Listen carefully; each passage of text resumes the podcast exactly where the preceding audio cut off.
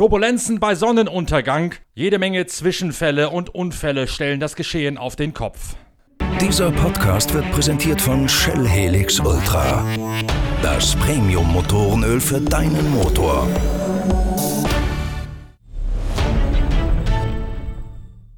Was für ein Überholmanöver. Kevin Estre hat sich mit zwei Rädern auf dem Grünstreifen auf der Döttinger Höhe bei Vollgas vorbeigepresst an Dirk Müller.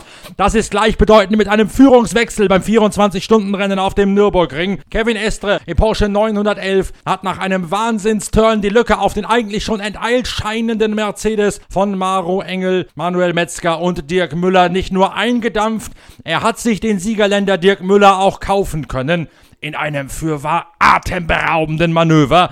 Kevin Estre auf der ersten Position und er setzt sich gleich einmal ab von Dirk Müller. Das Rennen kriegt plötzlich bei Einbruch der Dämmerung ein völlig anderes Gesicht. Und das auch deshalb, weil eine ganze Reihe von Mitfavoriten federn lassen mussten und die Autos teilweise in einem beklagenswerten Zustand übrig geblieben sind. Erwischt hat es vor allen Dingen das von mir stets mitfavorisierte BMW-Lager. Zuerst den Yokohama bereiften Wagen von Henry Walkenhorst. Das Auto mit Starfahrer Christian Cronjes ist auf seinem eigenen Kühlwasser ausgerutscht und mit Schmackes in die Leitschienen hineingeknallt. Vorher war eine Schelle vom Kühler abgesprungen, sodass dass der Kühler leck geschlagen hat und das eigene Kühlwasser vor den Reifen auf die Bahn gespritzt hat. Eine fürwahr todbringende Kombination für den M6 aus dem Westfälischen, aus dem Osnabrücker Land. Man hat das Auto noch zurückgebracht. Teammanager Niklas Königbauer hat dann gesagt, es hätte drei Stunden gedauert, den Wagen wieder zu reparieren und das ließe man aus Vernunftgründen lieber sein. Damit ist einer der Favoriten draußen und auch live aus der Box von Falken Motorsport gibt es Beklagen Beklagenswertes für einen Geheimfavoriten zu vermelden. Der Porsche 911 im typisch türkisfarbenen Design von Klaus Bachler, Jörg Bergmeister und Martin Ragginger sowie Dirk Werner hat viel Zeit verloren. Ein schleichender Plattfuß hat beim Schlackern des äh, Plattenreifens dafür gesorgt, dass der Regelsensor vom ABS mit kaputt gegangen ist. Das Auto musste zu langwierigen Reparaturarbeiten in die Box von Sven Schnabel zurückgeschoben werden. Bachler, Bergmeister, Ragginger und Werner in diesem falkenbereiften Außenseiter haben dadurch viel Zeit verloren.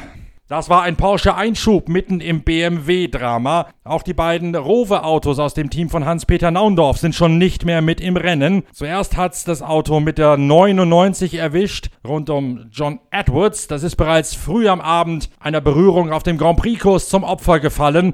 Dabei gab's einen Aufhängungsschaden. Über Stunden hinweg hat die Mannschaft von Naundorf versucht, das Auto zu reparieren und zu richten. Letztlich hat man die Ausweglosigkeit des Unterfangens eingesehen und das Auto zurückgezogen. Und kaum war diese diese Entscheidung schweren Herzens und zur großen Deprimierung der Mechaniker gefallen, da ist Mikkel Jensen auf der Nordschleife ausgerollt. Mikkel Jensen hat nachher rapportiert, es hätte eine Berührung beim Überrunden gegeben und dadurch sei der Kühler geplatzt und der Motor überhitzt mit womöglich fatalen Folgen für den Zylinderkopf oder die Kopfdichtung. Damit auch die beiden Rowe BMW draußen und so sieht es lange Zeit so aus, als wäre das Auto von Schnitzer Motorsport mit Augusto Farfuß, Timo Scheider, Martin Tomczyk und Sheldon van der Linde die aussichtsreichste BMW-Besatzung. Doch bei Einbruch der Dämmerung hat's auch dieses Auto erwischt. Ein schwerer Unfall mit Timo Scheider, der bei einem Überrundungsvorgang kollidiert ist, mit Andreas Gülden, einem Lokalmatadoren hier aus der Eifel.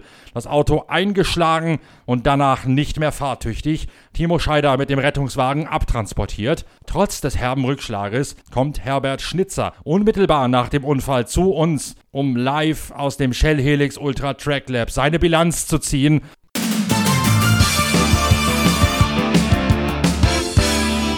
Die erste allerwichtigste Frage muss natürlich lauten, wir haben gesehen, dass ein Rettungswagen an der Unfallstelle gestanden ist, als Timo Scheider aus dem Auto gekommen ist. Wie geht's ihm? Ihm geht's gut. Er ist natürlich demoralisiert, ist auch klar, weil mit dem hat er nicht gerechnet, dass ihm beim Überholvorgang von einem langsamen dem eine, der hat nicht gesehen, hat er gesagt, er hat nicht gesehen, hat ihn abgeschossen und es war ein schöner Abflug, ja. Und wir müssen schauen, das Schellauto muss wieder fertig werden in 14 Tagen, weil wir müssen nach Spar auch wieder, ne? Zum nächsten Langstreckenrennen? Ja, na, zum nächsten Langstrecken 24 Stunden Spar. Und vorher haben wir nächste Woche eine Testfahrt in Spar. Ja, das müssen wir hinkriegen irgendwie. Ne? Wir haben im Bildschirm nur gesehen, dass die Teile geflogen sind und das Auto eingeschlagen ist mit ziemlicher Wucht. Wie ist der Unfall genau passiert mit dem Hyundai, in dem Andreas Gülden gesessen ist? Ich weiß es nicht. Ich habe den Timo nur jetzt kurz äh, gesehen, dass es ihm gut geht. Der ist am, am Auflieger steht er, aber er ist natürlich äh, schon down. Aber vielen tut ihm Gott sei Dank nichts. Das ist das Wichtigste. Ne? Und bei so einem Auto schaut immer viel schlimmer aus, wie es ist. Es geht aber beim Bügeln jetzt nicht raus. Wir brauchen schon verschiedene neue Teile. Gell? Ist das Auto schon zurück an der Box oder habt ihr es noch nicht gesehen? Wir haben es noch nicht gesehen. Das ist auf, ich habe nur im Fernseher gesehen, dass er verladen wird und dass er jetzt in die Boxe kommt. Ja. Ihr habt ja als Team schon eine ganze Menge mitgemacht über die Jahre hier, das Rennen gewonnen, auch schon übelste Unfälle gehabt. Wie geht man jetzt damit um, wenn man auch nur so wenig Zeit hat, das Auto wieder zu richten fürs nächste Rennen? Ja, mein Gott, es wird ein paar Nachtschichten geben und die Jungs sind wirklich, mir tut es für, für die ganze Mannschaft leid, weil die Jungs wirklich so tough waren und vorbereitet haben und gearbeitet haben und, und auch für meinen Sohn tut es mir leid, weil es war wirklich ein ruhiger Ablauf in der Boxe und die Boxenstopps waren perfekt. Aber wie gesagt, ich meine, das ist halt Motorsport und Motorsport ist halt unberechenbar und manchmal auch gemein. Dein Sohn Herbert Junior, von dem du gerade sprachst, hat die Teamleitung übernommen in diesem Jahr nachdem Charlie Lamm sich zuerst zurückgezogen hat als Teammanager und dann auch noch verstorben ist in diesem Januar. Das Team steht aber trotzdem immer noch 1A da, wenn man sich angeschaut hat, wie ihr das Rennwochenende hier angegangen habt und auch im Rennen gefahren seid. Ja klar, aber nur du weißt, mein, mein Halbbruder, der Charlie, der konnte genauso wenig wie ich allein ein Rad beim Rennauto wechseln. Der braucht die Mannschaft dazu, praktisch der mit der Luftlanze hingeht, der die äh, Schlagschrauber macht, das Rad bringt, wegbringt. Aber er war schon... Äh, er war ein unheimlich gewissenhafter Mensch, aber du weißt, wie der Tag noch Stunde ist. Das hat uns in dem Jahr getroffen, weil er erst ein anderer Halbbruder vor, vor, vier Jahren und ist das, aber mein Gott, das ist das Leben. Ne? Wir haben gesehen, dass die BMW sich in der Qualifikation schwer getan haben, um nochmal kurz ins Rennen zurückzugehen und dann ihr in der Startphase, erste, zweite Runde gleich einen Dreher gehabt habt mit Augusto Fahrfuß am Steuer. Ja. War danach noch was drin theoretisch, denn das Auto war danach ja wieder richtig schnell unterwegs im Vergleich zu den Rundenzeiten an der absoluten Spitze. Es war wirklich schnell unterwegs und ich meine, äh, äh, der Timo war gestern Nacht gut, muss ich sagen, der Timo hat das Auto gestern wirklich nach vorne gebracht und muss ich sagen, und heute früh ich bei dem Qualifying ja, wir hätten mehr Pust gebraucht, vielleicht wäre es in der Nacht schneller gegangen, weil der Turbolader, wenn es kühler ist, ist ihm die Luft lieber. Äh, aber die, man, die Mercedes und die Porsche haben natürlich schon äh, PS vorgelegt. Und ich meine, ganz vorher, wenn wir nicht mehr kommen, vielleicht wären wir jetzt auf Podest gefahren. Am liebsten, wir wollten gewinnen, aber es hat ja nicht gereicht. können noch lange im Konjunktiv reden, aber trotzdem, was wir auch nicht so genau gesehen haben, was beim Unfall von Augusto Farfus tatsächlich passiert ist und auch was da kaputt gegangen ist vielleicht. Ja, kaputt gegangen ist nicht viel, aber der hat einen, Schubser gekriegt von, ich glaube, von einem Lexus oder von einem Nissan, weiß ich nicht. Und er hat aber auch das Hinterrad erwischt und haben wir Glück gehabt, weil der Reifen schon teilweise bei der Felge äh, zwei Zentimeter Abstand war. Also er hat Glück gehabt, dass er zur Boxe kommen konnte, dann haben wir Räder gewechselt und dann ging es richtig weiter mit dem Van der Schilde, der war wirklich gut. Die Jungs sind gut und ich meine, aber Nürburgring ist halt inzwischen nicht mehr, weißt du selber, bei früher hast du mit Taktik was machen können, jetzt ist inzwischen von Anfang bis Ende ein Sprint drinnen. Leider.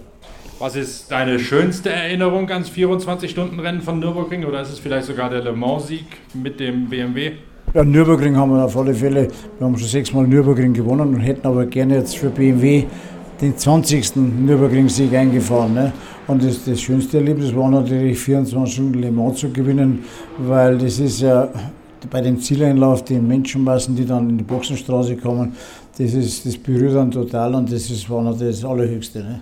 Natürlich Amerika genauso. Ich, meine, das machen wir, ich mache das Ding jetzt seit fünf, erst 55 Jahre, aber muss ich sagen, das Le Mans war schon ein Erlebnis und genauso äh, die Amerika Le Mans-Serie, die wir praktisch 1999 haben, äh, Le Mans gewonnen, 2000 haben wir die amerikanische Le Mans-Serie gewonnen und Amerika war auch schön. Ja. Unüberhörbar, du kommst aus dem tiefsten Bayern, aus Freilassing an der Grenze zu Salzburg. Das Team, was ihr dort aufgebaut habt, ist aber international unterwegs gewesen oder immer noch. Ihr habt sogar mal in einem Jahr, glaube ich, japanische und britische Tourenwagenmeisterschaft gleichzeitig beschickt. Also keine deutsche Mannschaft, sondern eine, die schon immer auch weit ins Ausland gestreut hat. Mal DTM in Deutschland, mal STW in Deutschland, aber eben auch Japan, England, Amerika, alles durcheinander. Wir waren schon überall, China überall, China, Japan. Das Japan war ja auch wirklich eine tolle Serie, weil da gab es viele gute Fahrer, auch deutsche Fahrer oder internationale Fahrer, wie zum Beispiel Tom Christensen. Mit dem haben wir uns in in Japan abgekämpft und der Tom Christensen war ja bei uns in Le Mans dabei. Man, der Tom hat jetzt, glaube ich, neunmal Le Mans gewonnen. Ja. Mit uns hat er zehnmal gewonnen, aber haben wir leider Pech gehabt. Er hat das zweite Auto gewonnen. Ja, ja aber es ist schon es ist ein bewegtes Leben und es ist natürlich schon interessant. Im Motorsport hält, glaube ich, jung und ist natürlich schon auch teilweise, ja, ich, ich liebe halt den Motorsport, ist leider ist es so. Ne? Und du bist auch einer, der auf Anhieb erkennen kann, was im Rennen passiert. Der muss sich nur fünf Minuten vor so einen Bildschirm setzen und einmal mit jemandem reden. Dann weiß er genau, wie ein Rennen läuft. Also du kannst uns jetzt auch mal erklären, wie dieses Rennen hier gerade verläuft. Ja, wie dieses Rennen jetzt habe ich gar nicht mehr so nachgeschaut, aber sicherlich wird es äh, ein Zweikampf werden zwischen dem besten Porsche und dem Mercedes. Und Mercedes ist da unheimlich stark, weil natürlich ist alte Tunerregel Hubraum ist doch nichts zu ersetzen, nur noch mehr Hubraum. Ne? Und 6,3 Liter hat er, das ist schon eine ganze Menge. Das ist schon ein bisschen viel mehr wie bei uns. Und ich meine, unser Auto ist gut am Nürburgring, auch vom Chassis her. Das ist begeistert vom Fahrwerk.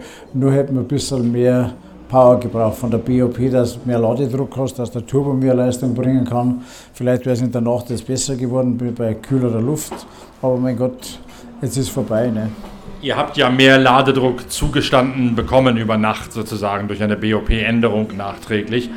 Und das hat natürlich, das macht man nicht einfach mal so, dass man ein bisschen am Dampfrad dreht, sondern man muss mit diesen schwer elektronisch gesteuerten Autos das Ganze dann höchst aufwendig nachjustieren. Richtig, aber es war immer noch ein bisschen zu wenig. Äh, wir hätten ein bisschen mehr gebraucht, weil wir haben schon mal viel Leistung gehabt, dann haben wir es wieder runtergeschraubt und jetzt haben wir es ein bisschen raufgeschraubt. Wir hätten mehr raufschrauben müssen dürfen. Das hätte ich jetzt auch gesagt, wenn ich einen BMW hätte. Naja, mein Gott, das Auto ist sonst gut. Jetzt schauen wir halt, was mit ihm los ist. Ich meine, äh, müssen, müssen schauen, was wir an Teilen brauchen, dann mit Teilen auch organisieren und dann wird das Auto wieder Schuss, dass der schätzt, dass in 10 Tagen, 14 Tagen Maximum muss das Auto wieder stehen. Habt ihr für solche Notfälle theoretisch ein Ersatzauto rumstehen oder eine Ersatzrohkarosse, wenn es wirklich nicht mehr zu reparieren ist? Äh, haben, wir haben ein Ersatzauto, aber im Moment ist natürlich, müssen wir das eine Auto müssen wir nach Suzuka, nach Japan schicken. Das muss auf den, äh, auf den Container. Und dann brauchen wir ein anderes Auto, was praktisch von Suzuka muss dann weitergehen nach Kialami, Südafrika. Und dann muss ein Auto gehen von Südafrika nach Bathurst, Australien. Und Bathurst sind wir in dem Jahr Fünfter geworden, Laguna Seca sind wir auch Fünfter geworden. Ja, wir sind halt rund um die Welt unterwegs. Ja. Ihr habt angefangen mit deinem Bruder Josef, der auch mal auf der Autobahn verstorben ist. Ja. Und Josef galt eigentlich als Motorengenie, als Turbo-Pionier sozusagen. Der hat den Grundstein gelegt bei der Umrüstung der BMW-Motoren damals von Sauger auf Turbos, was dann letztlich sogar die Basis für die späteren Formel-1-Motoren gewesen ist. Richtig, er war ein richtiger Visionär, natürlich ein, äh, ein Motortüftler ohnehin. Da haben wir alle noch gelacht mit dem Turbo, aber wir waren der erste äh, deutsche Meister mit Harald Ertl mit 1,4 Liter Turbo. Das hat gezählt wie 2 Liter und der Harald Ertl hat gewonnen, das allererste Mal deutsche, deutsche Meisterschaft. Und wir sind schon Turbo-Pioniere, aber mein Gott, das ist die Reglements ändern sich permanent und Turbo, da hat sogar der Motorenbauer Troscher gesagt, ich habe den Turbo nicht erfunden, aber da auch mit ihm leben müssen. Ne? Und dass man aus 1,5 Liter für der BMW dann, der Formel 1 hat er äh, 1400 PS gehabt, ne? mit 1,5 Liter. Also ein bisschen mehr als heute? Ein bisschen mehr als heute, ja. Da waren die Regeln ein bisschen freier, die, das Reglement, ja. Aber mein Gott, das ist äh, leider Vergangenheit, aber der Josef war nicht nur ein begnadeter Motorenbauer, er war ein begnadeter Rennfahrer. Er war praktisch der allererste äh, deutsche Meister mit, von der neuen Klasse mit dem 2010 und 1800 Teaser. Und er war als der erste, der mit dem Hubert Hane und dem Herbert Schulze aus Berlin unter 10 Minuten gefahren ist am Nürburgring da. Ne? Ohne Überrollbügel, ohne äh, Sicherheitsgurt, mit einem Flanellanzug. Furchtbar. Aber er hat dann nein, die Holzlenker gehabt, wenn es abgeflogen wäre, dass Holzsplitter in, in, der Hand gewesen wären. Ne. Aber das waren Verrückte, das waren wirklich Verrückte. Das ist halt viel angenehmer. Ja, ja. Als er dann gestorben ist bei dem Autounfall, war dir immer klar, das ist natürlich jetzt sehr, sehr lange her, dass du die Firma weiterleiten würdest oder stand es irgendwann mal auf der Kippe, dass es Schnitzer Motorsport nicht mehr gäbe und du dich auf die Autohäuser, die ihr ja auch in Freilassing habt, konzentrieren würdest? Nein, ich habe gesagt, ich meine, Motorsport ist ja unser Leben und ich meine, ich war, ich war der Rennmechanik oder Schmiermaxi, wie es damals geheißen hat, und ich habe die Autos für meinen Bruder vorbereitet.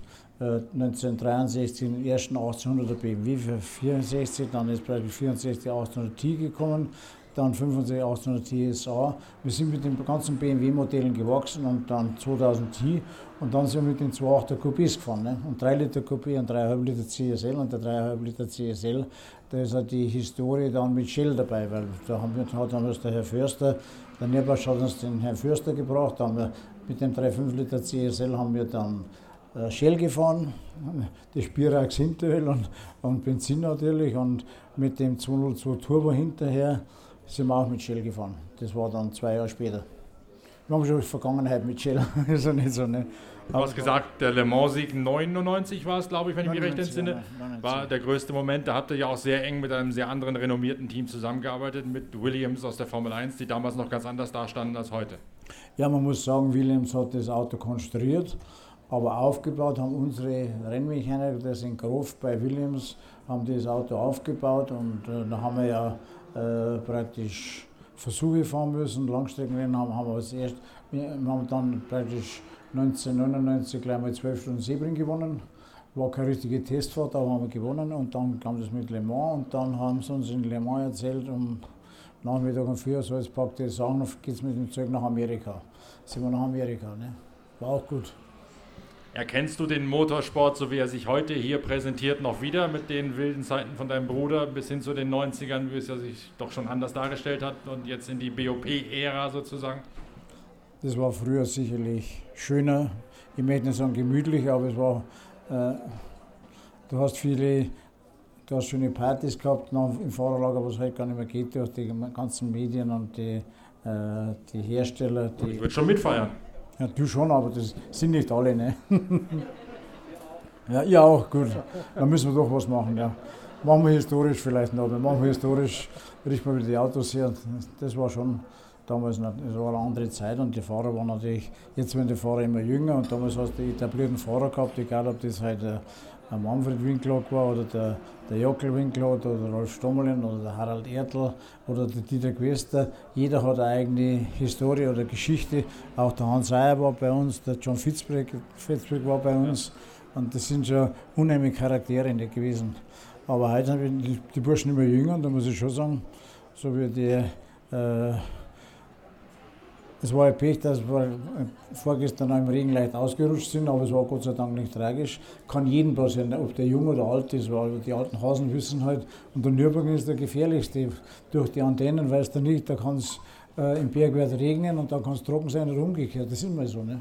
Wo du gerade den Namen Winkelock gesagt hast, dessen Bruder Joachim Jockel ist ja auch bei euch gefahren. Ja. Und ich weiß jetzt aus dem Kopf nicht, ob es, ob es euer Auto war in diesem berühmten Jahr, als es die ewig langen Safety-Car-Phasen hier gegeben hat wo Joachim Winkelock, damals noch schwerer Raucher, an der Strecke angehalten hat während der Safety-Car-Phase, um sich mal bei den Sportwarten draußen genau. Zigaretten ins Auto reichen zu lassen, brennenderweise.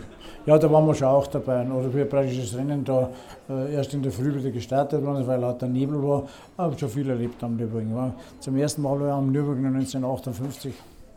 Habt ihr dem Winkelock damals einen Aschenbecher ins Auto bauen müssen? Den hat er nicht braucht, er hat die Zigaretten ausgewiesen. Geht heute nicht mehr mit den Grünen. Ne? Was haben die anderen Fahrer gesagt damals, wenn das ganze Auto voller Rauch stand? Na, hat er nur im Stehen geraucht. Das Fenster unten und der vorne hat er nicht geraucht. In England schon teilweise. Das war der Smoking Joe, ja. Der Smoking Joe. Ja, verrückte Zeit ist das ja.